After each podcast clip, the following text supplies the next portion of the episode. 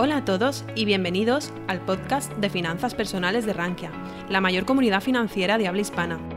En este podcast escucharás las mejores charlas, conferencias y webinars impartidos en nuestra comunidad. No olvides suscribirte a nuestras plataformas para estar al tanto de todo nuestro contenido. Quería contaros acerca de eh, los 10 cosas que generalmente no se cuentan de ETFs. En Rankia tenemos una guía de ETFs, tenemos un blog de ETFs muy popular, pero yo os quiero contar acerca de este producto. Y no quiero centrarme tanto en las cosas básicas que ya sabéis que es un producto que replica a índices y demás, sino ir más allá y ver cosas, datos acerca de la industria que os vayáis después de estos 45 minutos con unos conocimientos amplios acerca de cómo funcionan los ETFs y eh, qué tips tengo o consejos tengo que tener en cuenta a la hora de invertir en ellos. Vamos a estructurar la presentación primero por 10 preguntas o 10 cuestiones clásicas. Primero, ¿cuántos ETFs existen en Europa? y solo puedo invertir en ETF que, existen en Europa? Vale, pues la respuesta es que hasta hace 5 o 6 años la verdad es que podíamos acceder a cualquier eh, bolsa donde se negociara un broker, donde se negociara un ETF, tú podías eh, acceder a ese ETF. Habían ETFs muy populares americanos como los de Vanguard, como el BIC, el Book. El BIC era de dividendos, eh, compañías que aumentaban el dividendo, luego teníamos eh, por factores, había ETFs americanos muy, muy populares. ¿Qué pasa con la normativa? Con la llegada de la normativa MIFID a, España, eh, sucedió que hemos tenido una reducción de los ETFs disponibles a la hora de negociar. Momentáneamente, no es que haya sido un desastre total, pero momentáneamente sí hemos tenido una reducción. ¿Por qué? Porque básicamente lo que dijo esta normativa es que si los folletos en los que se emitían esos ETFs donde aparece toda la información fundamental. En algunos lugares se llama KIT, en España lo podéis encontrar en los fondos como DFI, ¿vale? Si no estaba eh, esa documentación en el idioma del inversor, a no ser que ese inversor fuera un inversor profesional, no podíamos acceder a estos productos. Y eso hizo que de la noche a la mañana nos quedáramos sin buena parte eh, de esos ETFs en los que invertíamos. Todo esto se ha ido solucionando. Entonces, eh, muchas personas están preocupadas de por qué no puedo acceder a distintas estrategias con este ETF y lo cierto es que los proveedores de ETFs ya han listado esos productos mega estrellas que tenían en, el Nasdaq, en, la Bolsa de Nueva York, ya los han ido listando en su versión europea, cumpliendo la normativa USI, con los folletos eh, en castellano, en nuestro caso, que es el idioma que utilizamos. Y lo cierto es que, mira, he buscado una de las páginas eh, de screeners de ETF más importantes que hay en Europa y haciendo un poco de filtros me salen que actualmente podríamos acceder a casi 4.800 ETFs eh, listados en Europa. Aquí vemos que, es, que están listados en Europa y que tienen un, listado, que han sido listados en el mercado primario. ¿Vale? Y entonces, si no conocíais esta página, os la recomiendo. Es bastante intuitiva acerca de, los ETFs que hay disponibles, de distintos datos. Cierto es que mirar todas las información que te podría dar, pero ya os aviso que cuando intentéis acceder a más información ya es una información que tienen eh, bajo registro de pago, al final de algo tienen que vivir en ese sentido. Pero bueno, este, esta web es muy interesante para ver todo el universo de ETFs que hay disponibles en Europa. Si vamos a Morningstar, que lo tenía por aquí, y hacemos el mismo filtrado, sí nos muestra que hay alrededor de 13.000. ¿Qué pasa? Que es verdad que Morningstar eh, muchas veces incluye productos que ya no están activos o distintas clases. Es decir, eh, yo no creo que ahora mismo seamos accesibles a 13.000 ETFs en Europa. Me inclino más por el dato que me ofrece ETF Screener. Y por ejemplo, hoy que estamos en colaboración eh, con Trade Republic, he buscado la lista de ETFs que ofrece y aquí tenemos en un documento PDF que ponen tanto las acciones como demás, toda la lista ¿vale? De ETFs, ETP, ETC, ETNs que tienen disponibles, ¿vale? Luego al final de la conferencia os diré un poco las distinciones entre ETP, ETN y demás, porque sé que hay muchas personas que no entienden la diferencia y tiene ah, importantes implicaciones. Pues podéis ver aquí toda la lista de ETFs eh, que tienen a disposición, están casi todos. Eh, ahí tenemos eh, la suerte de que las bolsas alemanas han liderado el listado es decir, listar estos tipos de ETFs y la verdad que la oferta es, tenemos casi todas las gestoras y casi todas las estrategias, tanto de renta variable como renta fija eh, disponible. Entonces, a la pregunta de cuántos ETFs existen en Europa, pues eh, alrededor ahora mismo podemos contar alrededor de unos 5.000 activos. pero todos los días se listan nuevos ETFs y muchas veces si ves que han listado un ETF y no es, eh, no lo tiene todavía tu plataforma, siempre contacta con el servicio de atención al cliente que estarán dispuestos generalmente a, listarlo porque ya la bolsa está emitiendo el, el ETF. Entonces, eh, sobre esta pregunta, eh, la verdad que aquí tenéis los listados, os recomiendo estas dos plataformas, más podéis consultar la lista de ETFs disponibles en Trade Republic y, la verdad que podéis haceros unidad de toda la variedad de productos que hay, porque lo bueno del ETF es que si hay miles y miles de índices, es decir, cada vez hay más índices intentando buscar ser replicados, la verdad es que los ETFs sí tienen una variedad bastante, bastante amplia.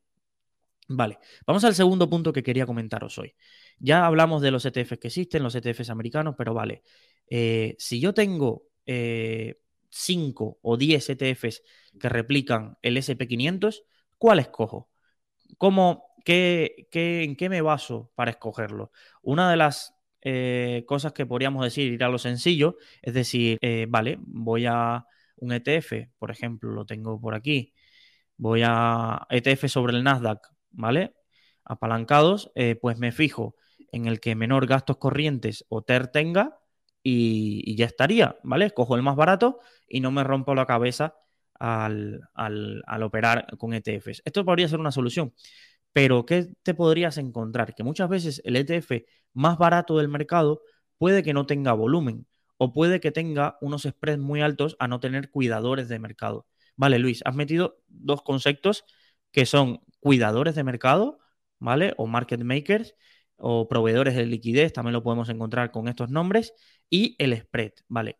¿Cómo funciona eso y, qué, implicaciones tiene en el mundo de los ETFs? Aquí en ETF Screener veréis que tenéis una opción que es el spread, pero, pero está bajo pago, pero el volumen, por ejemplo, sí me lo da. Por ejemplo, aquí he filtrado los ETFs eh, con mayor negociación, ¿vale?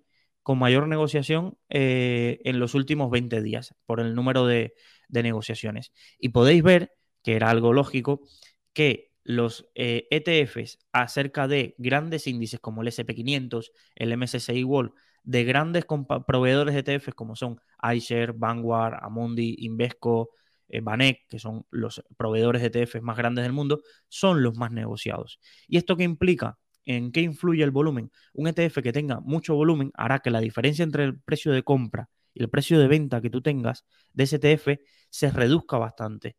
imagínate que tú eres, estás eh, intentando hacer una de las cosas que permiten los ETFs es que al estar cotizados durante todo el día, tú puedes estar comprando y vendiendo durante toda la sesión, que generalmente las bolsas europeas va de 9 a 5, ¿vale? Entonces tú puedes estar comprando y vendiendo todo el rato, pero si los spreads son muy altos o tú no tienes un volumen de negociación que te permita para grandes paquetes de, participaciones o de acciones un ETF eh, operar, pues puedes sufrir este problema de, con un ETF que tenga poco volumen. Y la verdad es que existen muchos ETFs con poco volumen, ¿vale? incluso hago el filtro contrario y os muestro los ETFs que casi no se han negociado nada en los últimos 20 eh, días y veréis que hay varios, varios, no es lo ideal, pero hay muchísimos. ¿vale? Entonces, tener cuidado y buscar siempre el escoger como factor fundamental el volumen que tenga STF. Es fundamental, porque si no, aunque, eh, por ejemplo, tengas una plataforma que no te cobre comisiones o te cobre comisiones muy bajas, que es el broker eh, o, eh, o, como Trade Republic, o como escojas un ETF que tenga el 0,10 de TER anual, si no tiene volumen y el spread es muy alto, la comisión implícita que estarás pagando es elevada. Y esto casi nadie lo cuenta, pero sobre todo eh, es, importante. Vale, Luis, ¿y cuándo yo sé que, un, ETF tiene volumen? Pues el dato de volumen lo puedes encontrar aquí en la web de la bolsa, tienes disponible el volumen que está negociando ese ETF y puedes hacer una comparación eh, bastante, bastante rápida.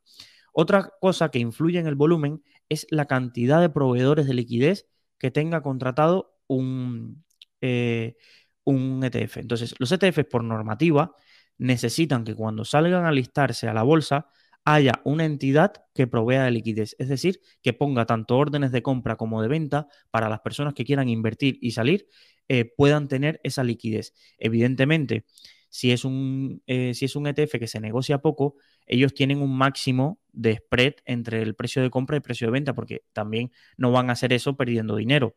Pero sí es verdad que están obligados a hacerlo. Todos los ETFs tienen un proveedor de liquidez. Generalmente son los grandes bancos mundiales. Credit Suisse o Morgan Stanley o alguno de estos grandes bancos mundiales que actúan como proveedores de liquidez de un ETF. Mientras más proveedores de liquidez tenga este ETF, más volumen vas a tener y más reducidos serán los spreads. Vale, ¿cuándo influye, eh, a pesar de tener proveedores de liquidez, en qué momentos debes tener cuidado al operar con ETFs, y esto es, bueno, los ETFs, ya veis, tenemos 5.000 y todo esto, y es un producto que yo totalmente recomiendo. Incluso eh, alguna vez he tenido uno, alguno de agricultura, que ahora está muy de moda y demás. Eh, pero cuando hay mucha volatilidad en el mercado, por ejemplo, vamos a pensar días históricos, el Brexit, el día de la elección de Trump, o momentos como el crash de Lehman Brothers, el volumen en los ETFs se suele secar, ¿vale? Se suele secar porque, y entonces, ¿qué implica que el volumen se seque? Que la diferencia entre el, precio de compra y el precio de venta se abra anormalmente y puedas tener ETFs, eh, e por ejemplo, sobre todo los que sufren, no va a ser el ETF del SP500 el que sufra. Esos son gigantes, monstruos que negocian miles y miles de acciones al día y millones de euros. Los que se suelen secar son los ETFs de bolsas más raras porque no pueden eh, ofrecer contrapartida a un precio aceptable. Por ejemplo, si tú tienes un ETF de Vietnam, digas, ay, la bolsa de Vietnam que bien lo ha hecho, y yo tengo el ETF de Vietnam, pues sepas que si ocurre algo en un riesgo que estás asumiendo, es que si ocurre en un momento puntual algo eh, de que genere mucha volatilidad, el precio al que tú puedas vender eh, se puede abrir un poco y, la verdad ser complicado encontrar una contrapartida a un precio decente. ¿Vale? Entonces, eh, recordar, el volumen es importante en los ETFs y, saber quiénes son el cuidador del ETF no es que sea importante, pero mientras más tenga, mejor y así un poco sabes esa contrapartida quién te la, quién te la va a dar.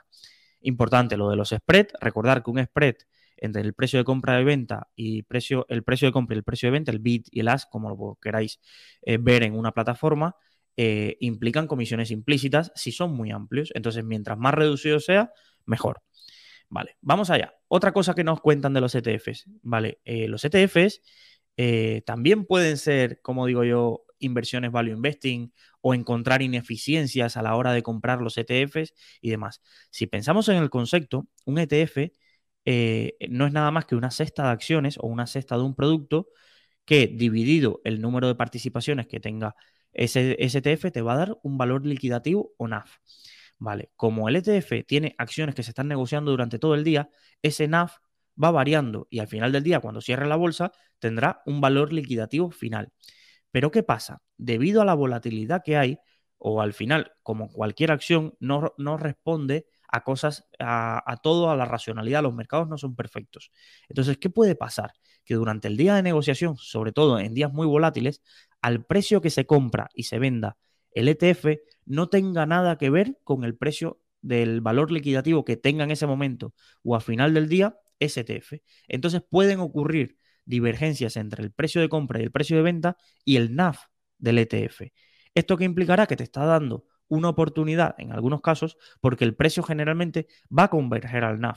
Si mi ETF tiene activos que valen 20 eh, euros por participación del ETF y ahora está cotizando a 18 ese ETF, pues te puede brindar una oportunidad de, comprar en ese momento para que ese valor tienda al NAV. Es verdad que este tipo de arbitrajes o ineficiencias eh, hay que tener las herramientas, hay que tener un screener para encontrar esos ETFs que están cotizando muy por debajo de NAV, pero son eh, situaciones temporales que pueden permitir un arbitraje que pueda ser interesante y esto es, curioso, o, gente que, llegue y vea los datos en una plataforma y diga, oye, ¿por qué el NAF me sale esto y yo puedo comprar y vender a esto? Esto en los fondos de inversión no ocurre. En los fondos de inversión solo tienes valor a final del día y el valor liquidativo a final del día tú es al que compras o vendes. No puedes estar tradeando durante todo el día ese tipo de ineficiencias en cuanto al valor liquidativo pues en ese sentido espero que hayáis aprendido algo. Recordar, la fórmula NAF es básicamente valor de la cartera menos gastos dividido participaciones. Entonces, eh, es importante, pero bueno, ese dato te lo calcula Morningstar, te lo calcula ETF Screener y demás, ¿vale? Entonces, vamos a ver, eh, ya hemos visto eh, tres datos bastante interesantes. Ahora os voy a enseñar, y tengo aquí la, plataforma de, Trade Republic, os voy a enseñar el documento fundamental de, un, de un ETF para que entendáis qué información os da y qué os explica. Por ejemplo, aquí tenemos la ficha del iShare, creo que este es el iShare Core eh, MSCI World en dólares y de acumulación. Esto lo que significa es que los dividendos que reciba esta, este ETF son eh, reinvertidos automáticamente en el ETF. ¿Vale? Y entonces aquí podemos encontrar los datos fundamentales de este, de este ETF. Mira, no, no era era de Lixor. ¿Vale? Y entonces esto es el documento donde tenemos toda la información acerca de este TF. Y es importante leérselo. Te va a costar cinco minutos. Parece importante leérselo para que entiendas eh, cada uno de los términos, el riesgo que tiene. Generalmente aquí te va a, decir si es de acumulación o es de, o de distribución, es decir, si te reparte dividendos. En el caso de que fuera de distribución, podemos buscar ahora un ETF de distribución, te va a decir cada cuánto eh, lo distribuye, te va a decir la divisa en la que está eh, el ETF calculado y demás. Entonces, el gasto, la comisión total eh, estimada, ¿vale? Si tiene comisiones de entrada o de salida, la verdad te va dando y los datos de rentabilidad, ¿vale? Entonces, eh, hasta aquí es el mismo folleto que puedes tener en un fondo, pero ya os digo, os va a dar mucha información acerca para separar el ETF, por ejemplo, qué antigüedad tiene el ETF, ¿vale? y eh, las transacciones del mercado de divisas, si hay alguna cobertura, a qué hora se, realiza y con qué, con qué eh, índice de canje se realiza. Y aquí vamos a tener otra información. Por ejemplo, nos dicen que las acciones de este ETF están depositadas en Societe General, ¿vale? Luxemburgo, y eh, dónde está regulado y quién lo supervisa, la fiscalidad, etcétera. La verdad que aquí en estos, estos informes la verdad son bastante interesantes y como ya os digo, casi todos están traducidos al español. Vamos a buscar ahora algún ETF de distribución, ¿vale? Por ejemplo, este mismo, pero de distribución, ¿vale? Vamos a mirar aquí y vamos a ver la información que nos da, este es de iShares, ¿vale? Y de distribución, es decir, que reparte los dividendos que recibe. Aquí cada gestora, el modelo es igual, los reguladores intentan que sea igual, pero visualmente puede cambiar algo, los colores para imagen corporativa, de, la entidad y demás. ¿Vale? Y aquí os indican eh, toda la información. Por ejemplo, aquí nos dice que este TF va a pagar trimestralmente los dividendos. ¿Vale? Entonces, esto es una información interesante para saber cada cuánto voy a recibir eh, dividendos. El TER, miraros que este de distribución ya tiene un TER un poco más amplio. Este tiene más histórico. Mirar que, recordar que el de era desde, desde 2018. Este tiene histórico desde 2005. ¿vale? Aunque aquí nos muestren hasta 2011. Y nos va dando informaciones. Por ejemplo, aquí el depositario es State Street, no es, la propia, no es el propio iShares, ¿vale? Y te va dando información legal, etcétera. ¿Vale? Entonces, estos, estos folletos son bastante, bastante interesantes de consultar y ya os digo, están generalmente disponibles aquí en, la información del broker y demás. Por ejemplo, aquí veis, aquí tenemos que el spread eh, ahora mismo en este ETF es de 3 eh, céntimos, 3 céntimos de euro. La verdad está ahí bastante ajustado y te puedes encontrar tanto los gastos de datos como el, tamaño que tengan. Esto es algo importante. El tamaño de un ETF eh, influye en las probabilidades de que ese ETF continúe con vida. Hoy mismo se están creando tantos ETFs que tienen como un periodo de vida que es si captan patrimonio, el ETF sobrevive y si no captan patrimonio, pueda sufrir un desliste de ETFs o que se cierre el ETF. ¿Esto qué puede ocasionar? Que te veas en la obligación de realizar un traspaso de ese ETF de una bolsa a otra bolsa o que fiscalmente tú no querías vender, pero te vas a ver obligado a vender porque el ETF cierra. ¿Vale? Entonces, esto es importante. Este tiene 5 mil millones eh, bajo gestión. Entonces, es un ETF bastante, bastante grande. Entonces, esto es súper importante tener en, cuenta este, esta información que te ofrece aquí el broker. Vale, vamos a ver otra cosa eh, de los ETFs. Luis, está cayendo la bolsa. La mejor idea es comprarme un ETF inverso, ¿vale?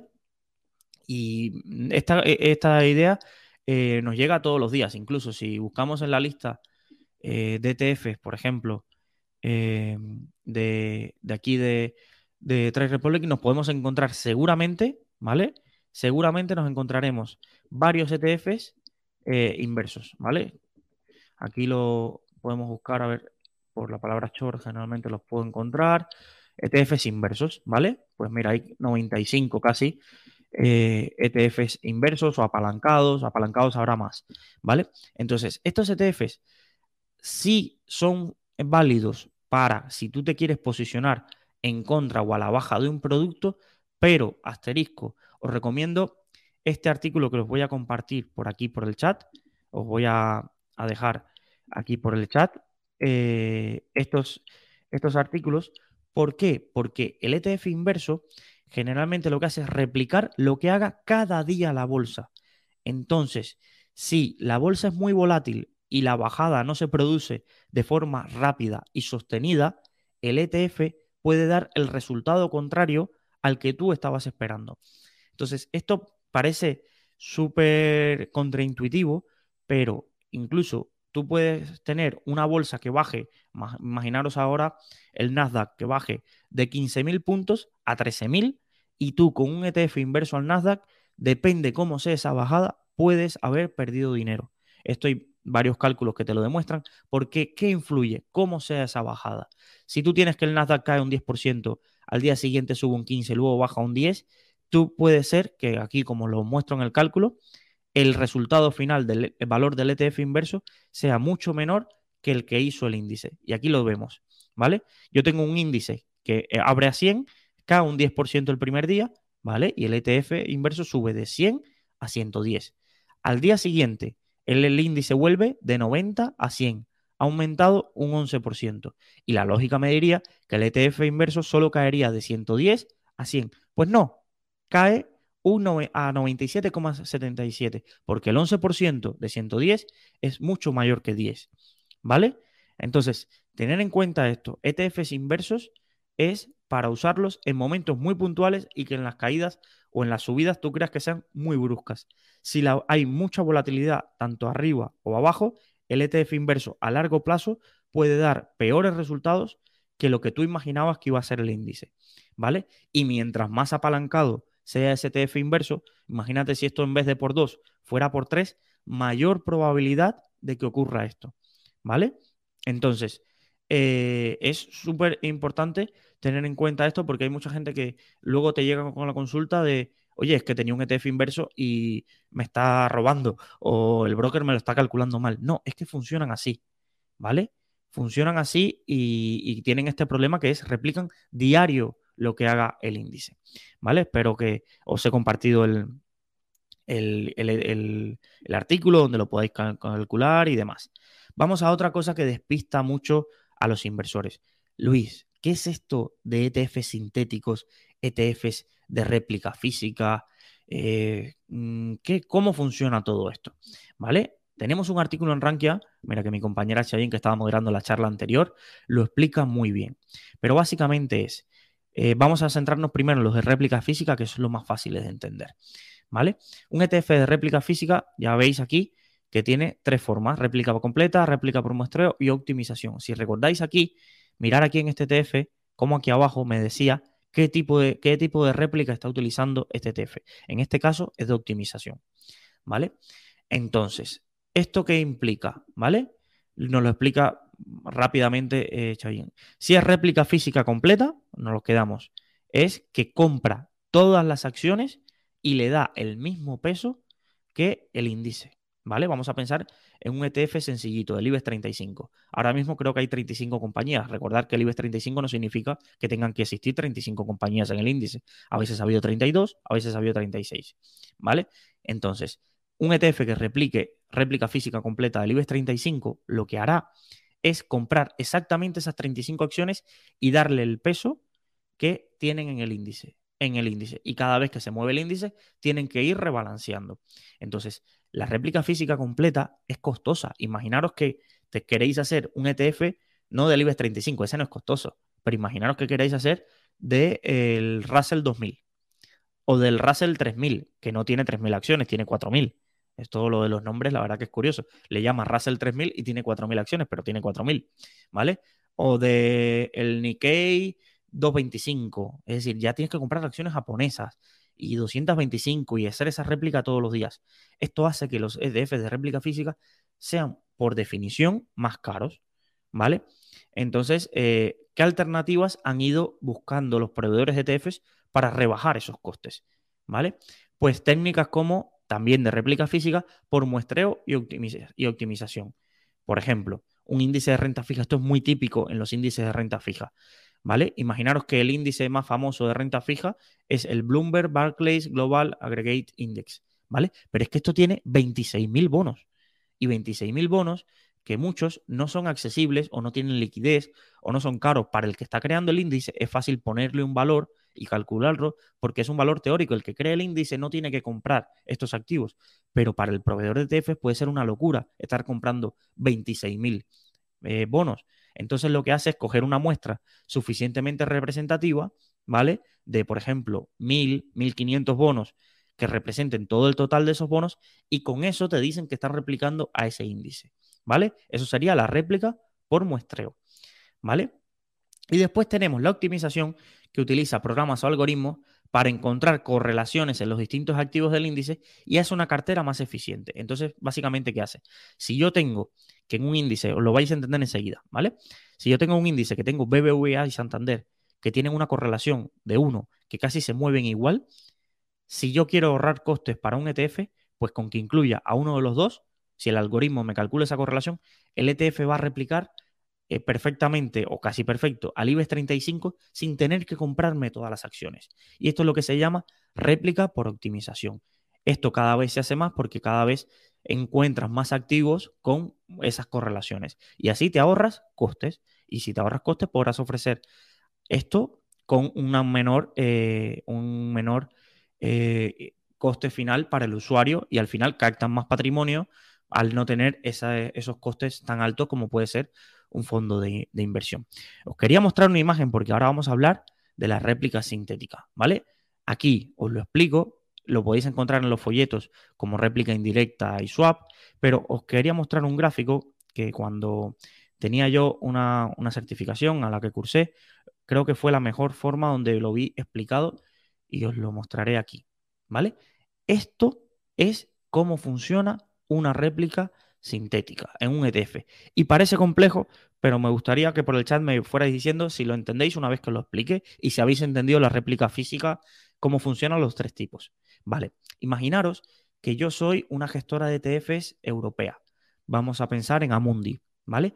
Y quiero lanzar un Amundi India, ¿vale? Un ETF de India. Y luego tengo una gestora india que quiere lanzar un ETF para que sus eh, eh, eh, las personas de la India inviertan en el Eurostock. Vale, y esto al final funciona como en la economía. Al final, cada uno que se especialice y lo que hacen es firmar un contrato de swap donde el de la India, en vez de ponerse a comprar acciones europeas, él es el que crea y calcula y rebalancea el ETF de India y Amundi lo que se dedica es a calcular, a comprar y a estructurar el ETF del el Eurostock. ¿Y qué se hacen? Firman un contrato de swap donde se traspasan los rendimientos. Amundi recibe el rendimiento del ETF de India a pesar de él no crear ese ETF de India y por tanto cuando digo Amundi digo los inversores que están invirtiendo en el Amundi India que no lo está calculando Amundi, sino lo está haciendo la gestora India y, las personas en India recibirán el retorno del fondo el del ETF del Eurostock que está calculando. Entonces, ¿Esto qué hace? Que se ahorren muchísimos costes, porque imaginaros para Mundi el gasto operativo que tiene contratar a personas en India, conectar su sistema con la bolsa india, eh, tener oficinas, todo esto hace que la cantidad de productos que ahora mismo te ofrece un proveedor de ETFs muy grande, eh, lo, que, lo que hace es eso, que sea bastante, bastante complejo el, tener que crear estos productos y ahora eso se ha, facilitado.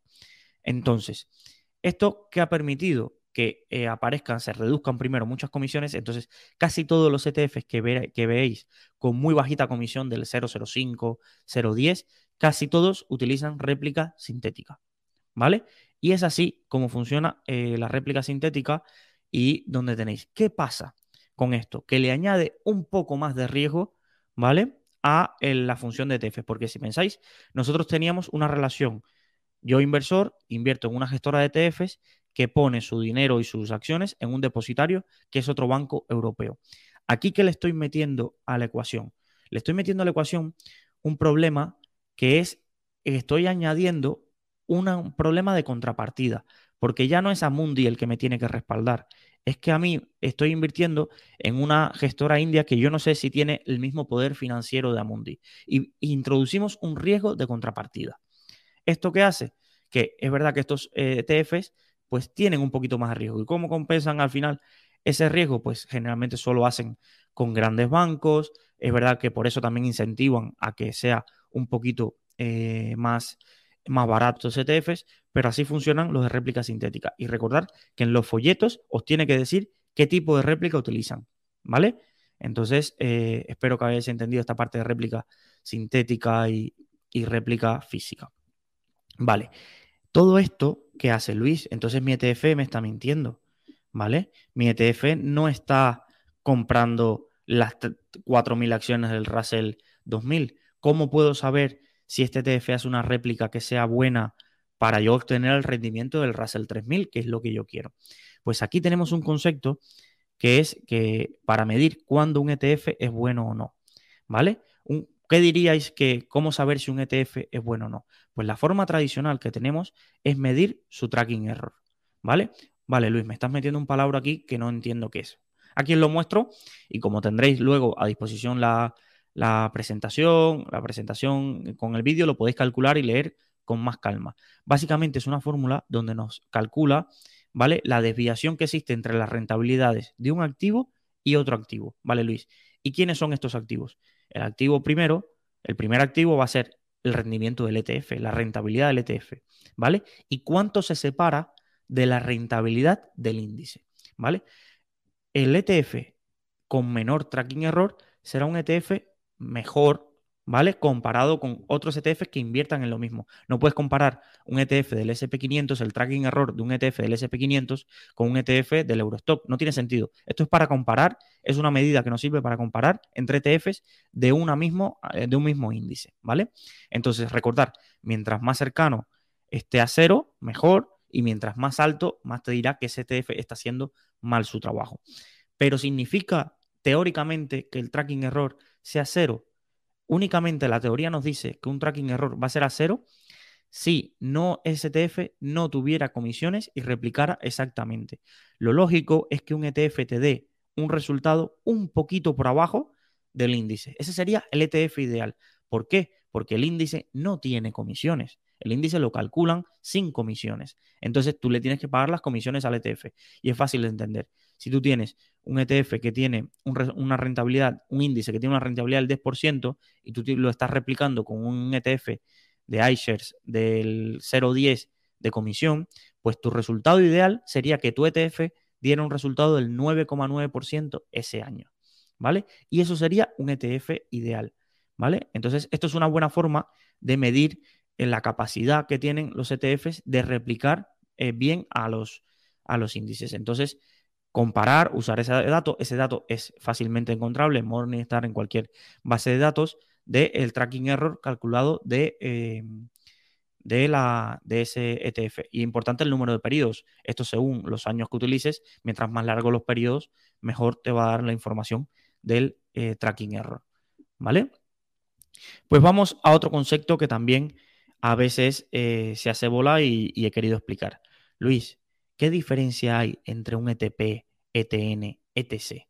¿Vale? Si miramos, volvemos a la lista de instrumentos aquí de Trade Republic, vemos que los ETF generalmente en su nombre llevan la palabra ETF, pero todo esto que veo aquí de Brent, Crude, Oil o el ETF o ETP que escucho de Bitcoin, todo esto cómo funciona, qué diferencias hay en un ETP, un ETN y todo esto, ¿vale?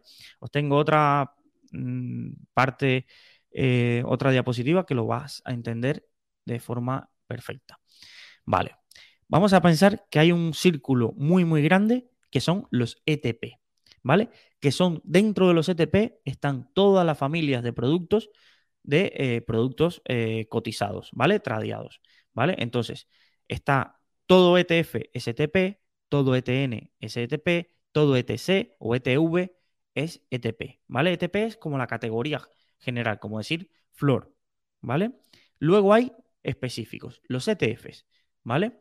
Son, como hemos dicho, fondos de inversión donde hay una gestora, donde esa gestora tiene que estar separada de una entidad depositaria, entonces si quiebra la gestora no pasa nada porque tus activos están en una entidad depositaria y no hay riesgo de contrapartida en el, a no ser que haya réplica sintética, ¿vale? Estos son los ETFs. Generalmente, ya os digo, llevan la palabra, el, el acrónimo ETF en el nombre, aunque veáis que lo acorten, generalmente si buscáis el nombre largo tienen la palabra ETF, ¿vale? Luego vienen los ETNs, que se han popularizado muchísimo, ¿vale?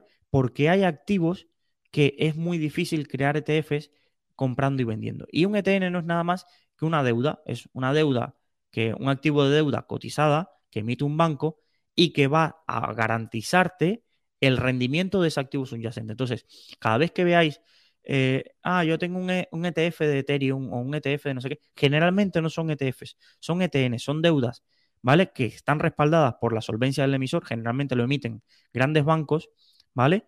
Y lo que hacen es garantizarte el rendimiento del subyacente que hay adentro, ¿vale? pero también tienen vencimientos, ¿vale? Entonces, no son ETFs que van a, no son productos que van a durar 20 años, sino que tienen vencimientos. Y una cosa muy importante es que tienen una cosa que se llaman triggers, ¿vale? Que es eh, que si se cumplen ciertas condiciones, se puede liquidar el vehículo. Y esto pasó en 2018. Había muchos ETNs referenciados al VIX, ¿vale? A la volatilidad del VIX, inversos y demás. Y se movió tanto la volatilidad eh, que hubo, se disparó tanto la volatilidad que se dispararon estos eh, triggers y estos productos tuvieron un mes, una vez que se pasa eso, tienen generalmente un periodo donde desaparecen, ¿vale? Y no te da tiempo a recuperar. Es como que ahora, vamos a ponernos un caso catastrófico, yo tengo un ETN de Bitcoin, ¿vale? Y el Bitcoin cae rápidamente ahora de 20.000 a 100. Pues voy a ponerme un caso eh, extremo, ¿vale? No, que no os dé el infarto, ¿vale? Entonces cae de, de eso a 100.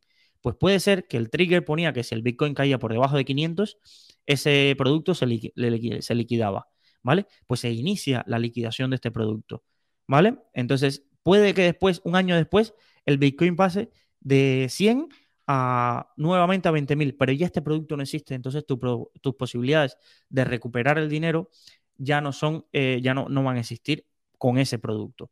Entonces, para mí, los ETN son muy válidos para operar materias primas que tienen eh, temas de volatilidad controlada, porque al final lo que hay detrás son futuros que también tienen la volatilidad controlada en el día. Son temas más complejos, pero yo no los utilizaría para estrategias muy, muy complejas de volatilidad y demás, para estrategias a largo plazo, porque esto puede, puede eh, resultar costoso en este sentido.